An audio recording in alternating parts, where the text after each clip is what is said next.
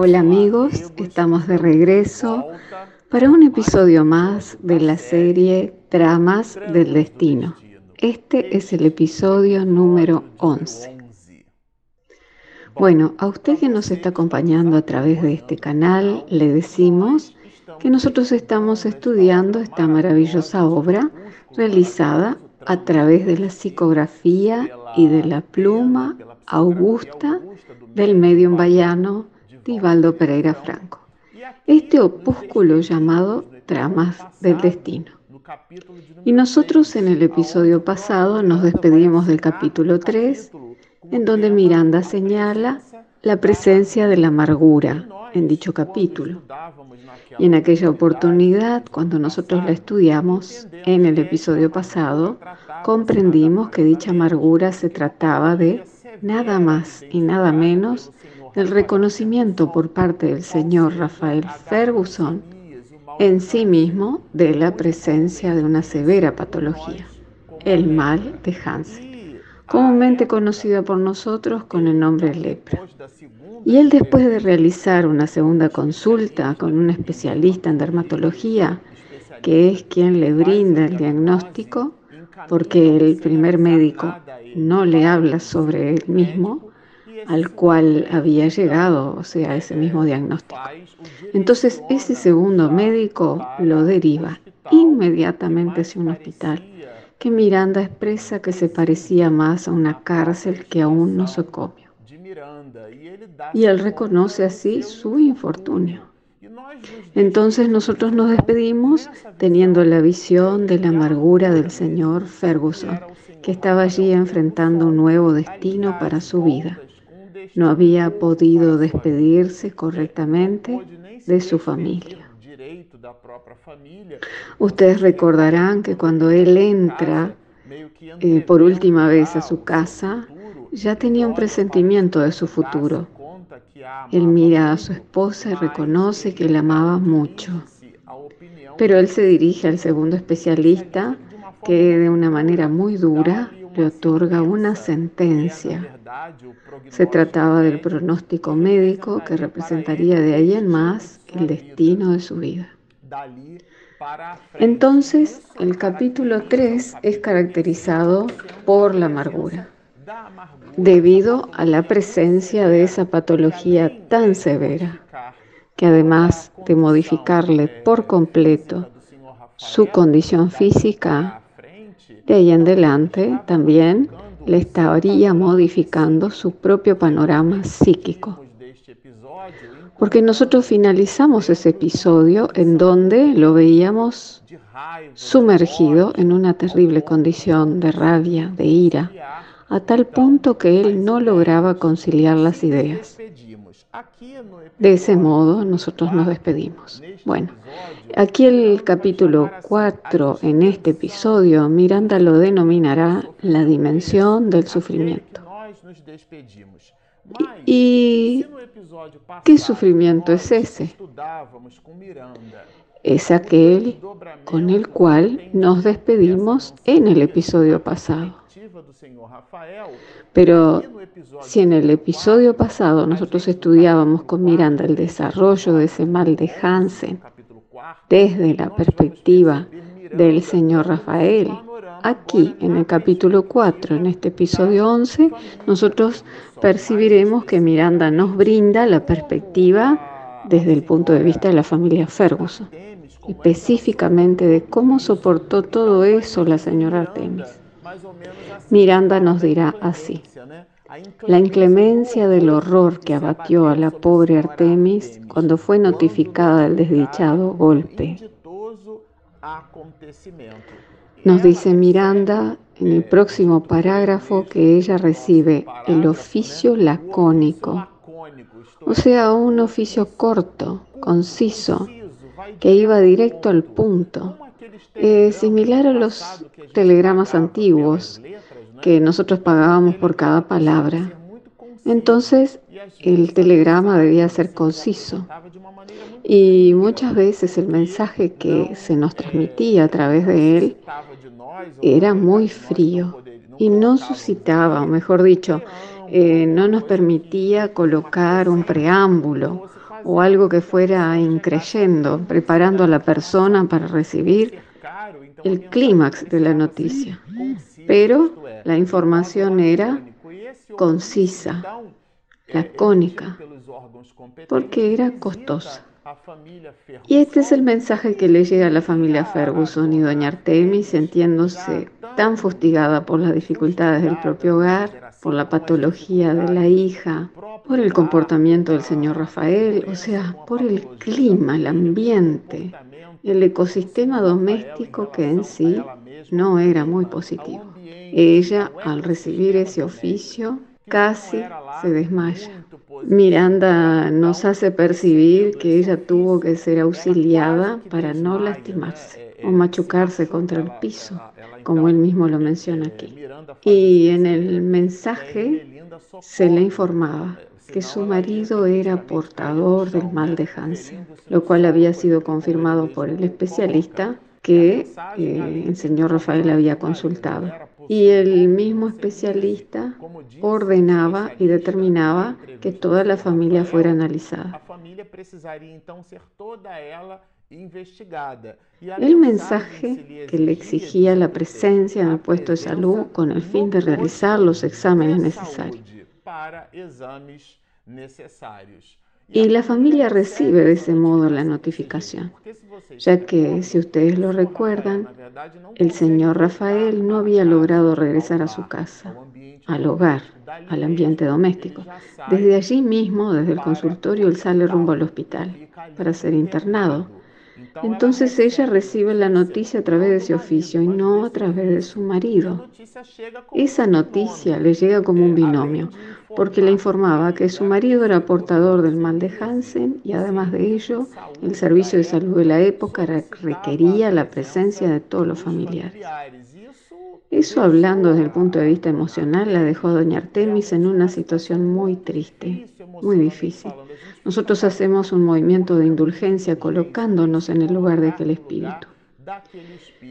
Y nos gusta recordar que Manuel Filomeno de Miranda no nos trae en esta historia romance una ficción, como es el caso de algunos romances o de libros que tenemos la felicidad de leerlos. Aquí no se trata de eso sino de una historia verdadera.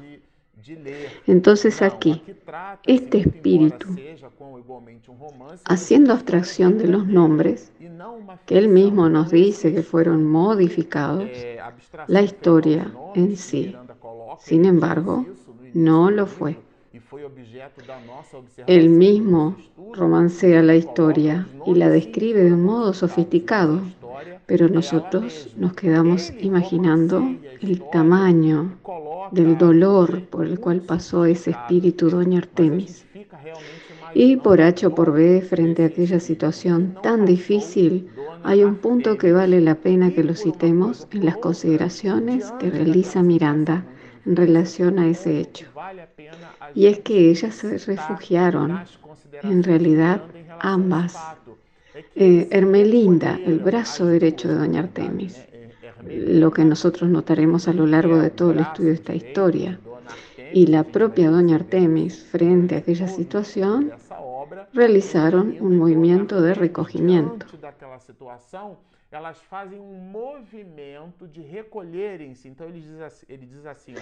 Se recogieron a la oración lenificadora, ahora vertida en palabras de dolor crucial ahora callada en silencios abismales de amargura. Exactamente, porque muchas veces no decir nada significa decir muchas cosas. Y lo que nos llamó la atención fue que ese movimiento de la oración, a propósito, ese movimiento fue influenciado por doña Adelaida, la madre desencarnada de doña Artemis que es un personaje que al igual que Hermelinda, eh, que está todo el tiempo gravitando en torno a las iniciativas y las dificultades del escenario de vida de Doña Artemis y de la familia Ferguson. Entonces ella insufla, incita, promueve la inspiración para que ambas buscaran la oración. Y esta modifica la tela mental y nos dice mirando así.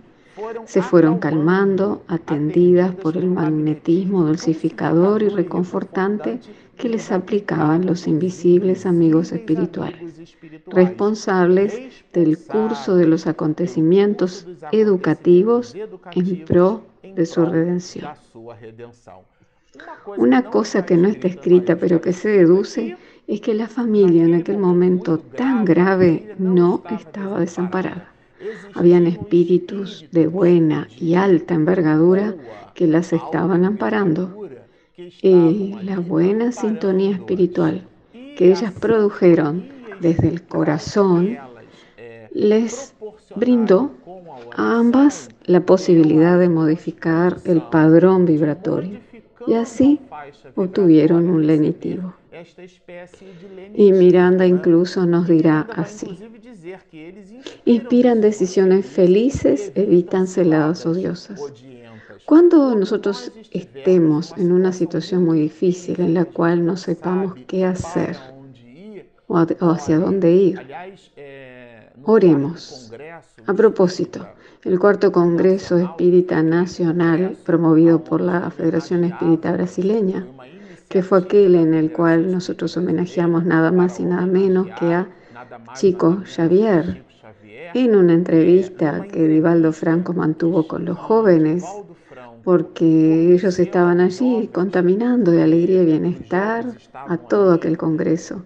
Tocaban la guitarra en los corredores y la organización del evento decidió valerse de la presencia de Divaldo en aquel espacio. Y lo buscaron y le consultaron si él podría hablar con los jóvenes. Y él lo hizo así. Finalizando una de las dinámicas de preguntas y respuestas, él dijo que en algún momento la vida, la jornada evolutiva, nos trae una celada. Y si se produjera eso y nosotros no sepamos lo que hacer o hacia dónde ir, deberemos orar. Y en una oportunidad anterior, dicho por él mismo, orar es abrir la boca del alma, es hablar con Dios. Y este movimiento fue entonces ejercido por Hermelinda y nada más nada menos que por doña Artemis. Bueno, Miranda aquí establece otras consideraciones sobre el acto de orar impregnan de fuerzas superiores que se originan en la oración y en el intercambio psíquico. Porque los espíritus están ahí a nuestro lado. Muchas veces decimos, yo estoy sintiendo en este momento una presencia amiga, en el sentido de una sensación agradable. Y muchas veces ese espíritu nos acompaña eh, a lo largo de 10 años, pero solo, únicamente en aquel momento en el cual usted se permite una vibración diferente, eh, se permite establecer una faja de frecuencia vibratoria mejor, de pensamientos eh, distintos, entonces usted percibe a ese espíritu y cree que él está ahí en ese momento cuando en realidad de hecho ese espíritu lo acompaña hace mucho tiempo. Entonces, en función de nuestro movimiento de oración, eh, giran a su alrededor todas esas fuerzas resultantes. Porque la oración es un estado de concentración íntimo. No necesitamos tener los ojos cerrados o las manos juntas, porque ese movimiento físico es secundario.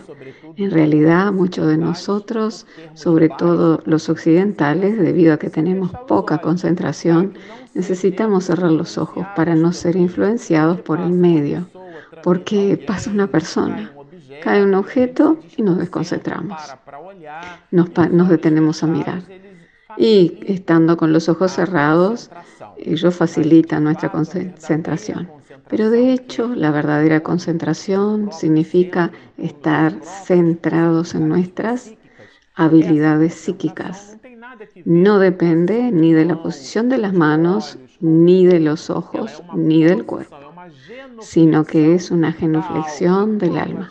Y cuando la buscamos, somos atendidos, porque sintonizamos con esas entidades benévolas Y más abajo, como resultante de esta misma situación, dice, las dos almas combinaron que no podrían ocultar a los jóvenes el drama que pasaba sobre el hogar.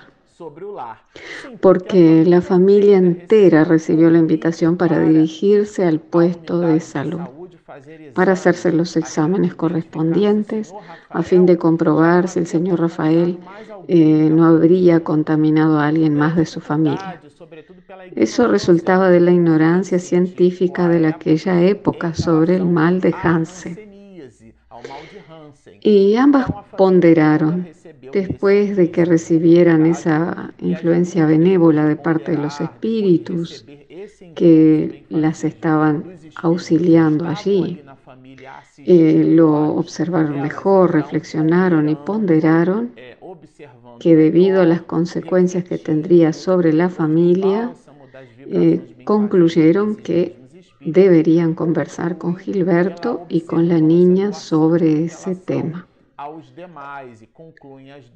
Pero lo que debemos destacar aquí como algo importante y, que Miranda dejó en el material en este capítulo es que la situación socioeconómica de esa familia era de clase media, con todas las características de la época que correspondían a esa clase.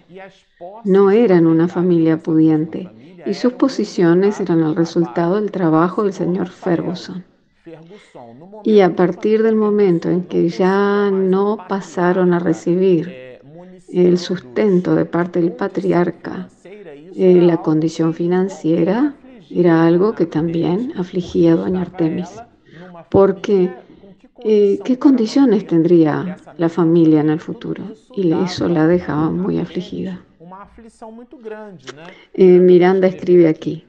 Estaba constituido por personas de clase media conforme a los patrones económicos vigentes en la tierra que dependían de las cuotas de labor realizadas sin mayores economías que soporten un periodo largo de vicisitudes. O sea que estaban en una situación eh, muy difícil y como lo dije, todo eso preocupaba mucho a doña Artemis y nos dirá Miranda mencionando eso. Eh, Artemis sumaba a la extrema aflicción de una indebida viudez con el esposo vivo muerto. Porque al mismo tiempo que no contaba más con el señor Rafael presente en las iniciativas domésticas, ella sabía que él estaba vivo y hospitalizado, ad eternum. Entonces era una especie de vivo muerto, como nos dice Miranda aquí. Eso le traía a ella muchas reflexiones sobre las dificultades financieras que afrontaría y también sobre lo que el propio Miranda dirá, esdrújulos prejuicios. Eh, significa la falacia que poseemos muchos de nosotros en relación a nuestros vecinos y esto era mucho más común en aquella época ante el mal de Hansen. Entonces una familia que tuviese a alguien con el mal de Hansen pasaba a ser una familia marcada, que era aislada de la sociedad. Y del enfermo ni lo hablamos, porque enseguida que lo diagnosticaron no se le permitió regresar a su casa, desde allí fue directamente internado y la familia recibía ese lacónico oficio en donde se la citaba a concurrir al puesto de salud para que todos fueran examinados a fin de determinar si eran o no portadores del mal de Hansen. Bueno, Miranda aquí continuará dándonos más elementos para que podamos tener un panorama de ese escenario familiar. Hermelinda, en el auge del sufrimiento, abrazó a la cuñada. Ellas estaban allí, muy unidas. Y Hermelinda hace un movimiento de oración porque estaba bajo la influencia de esas entidades pertenecientes al otro plano de la vida, quienes las asistían Y Miranda destaca lo que habló Ormelinda. Alguna razón debe haber que se nos escapa para que seamos alcanzados por este superlativo sufrimiento en, en los verdes días de nuestros sueños. Eso demuestra una confianza irrestricta en Dios. Este es un movimiento, una expresión de fe muy grande. Es una confianza tal que dice, yo no sé las razones por las cuales esto se produce, pero siendo Dios soberanamente justo y bueno, este mal que nos flagela el destino, yo comprendo y reiterándolo, comprendo la justicia y la bondad de Dios y debe haber mecanismos que se escapan a mi comprensión que deben de ser necesarios para mi vida, a pesar de que yo no logre entenderlos y que además me duelen mucho, pero yo hago ese movimiento de entrega. Este es el hablar de Hermelinda con Doña Artemis, tratando de consolarla. Y Miranda destaca que después, bajo la influencia de la progenitora de Doña Artemis, él usa la expresión diciendo semi-incorporada, porque, estaba ella, tan ligada al pensamiento de Doña Adelaida que casi hace una profecía. Llegará el día en que veremos regresar a nuestro Rafael. O sea, que le da esperanzas a Doña Artemis, diciéndole que el asunto no termina allí, en donde ambas, en un binomio, se consuelan mutuamente y diciendo que la situación no iba a finalizar de aquella manera. Y Miranda puntualiza para concluir, la progenitora instruyó a los hijos en cuanto a lo ocurrido y sin dramatismo o exceso. Entonces ambas, con más calma, les explicaron a los menores, ya que ellos debían concurrir y someterse a los exámenes médicos. Bueno, los jóvenes eh, no ocultaron lo que Miranda denominó amargura, ya que poseían conocimientos suficientes para comprender de qué se trataba todo aquello. Y él dirá así, la amenaza que se cernía sobre ellos en cuanto a la hipótesis de estar contaminados. Esto además de ser una terrible noticia, apuñalaba a la familia Ferguson y los jóvenes estaban conscientes de esa situación. Pero eh, Lisandra, que era la hija que ya presentaba problemas de epilepsia juvenil, después de recibir la noticia, nos dice Miranda, Lisandra, herida por el choque y como fuera de esperar, fue vencida por la sumersión prolongada en una crisis epileptiforme, perdiendo la conciencia. Eh, o sea, como si no fuera suficiente aquella situación, la niña pierde la conciencia, entra en un choque epiléptico. Observamos las situaciones de la vida de Doña Artemis, eh, de Hermelinda, el cuadro familiar tan grave. Aquí realmente es el momento ápice de la familia. Él nos dirá así. Eh, la joven mencionada en aquel trance de aflicción, las reminiscencias de una vida anterior. Y esto considera interesante destacarlo, porque ese movimiento epiléptico no se trataba de una crisis obsesiva, sino que era la propia Lisandra movilizándose en lo que Miranda denominará trance de aflicción, en donde ella movilizaba su psiquismo dentro de sus propias reminiscencias de sus vidas anteriores. Y Miranda concluye el capítulo diciendo así, aquella fue para la familia Ferguson una prolongada noche de agonía. Esa noche de agonía es lo que él propone al iniciar el capítulo La dimensión del sufrimiento, que ahora la comprendemos por el hecho de que afecta a toda la familia. Bueno, quedamos por aquí Si usted nos está mirando a través del canal y aún no se suscribió, hágalo por favor. Clique aquí abajo y suscríbase. Apriete la campanita, así cuando mi esposa Regina Mercadante realice la esmerada edición, usted recibirá la notificación en forma inédita. Y nosotros tenemos también nuestro app disponible gratuitamente en Google Play y en Apple Store. Entonces están hechas las invitaciones. Baje nuestro app, suscríbase a nuestro canal, síganos y mucha paz.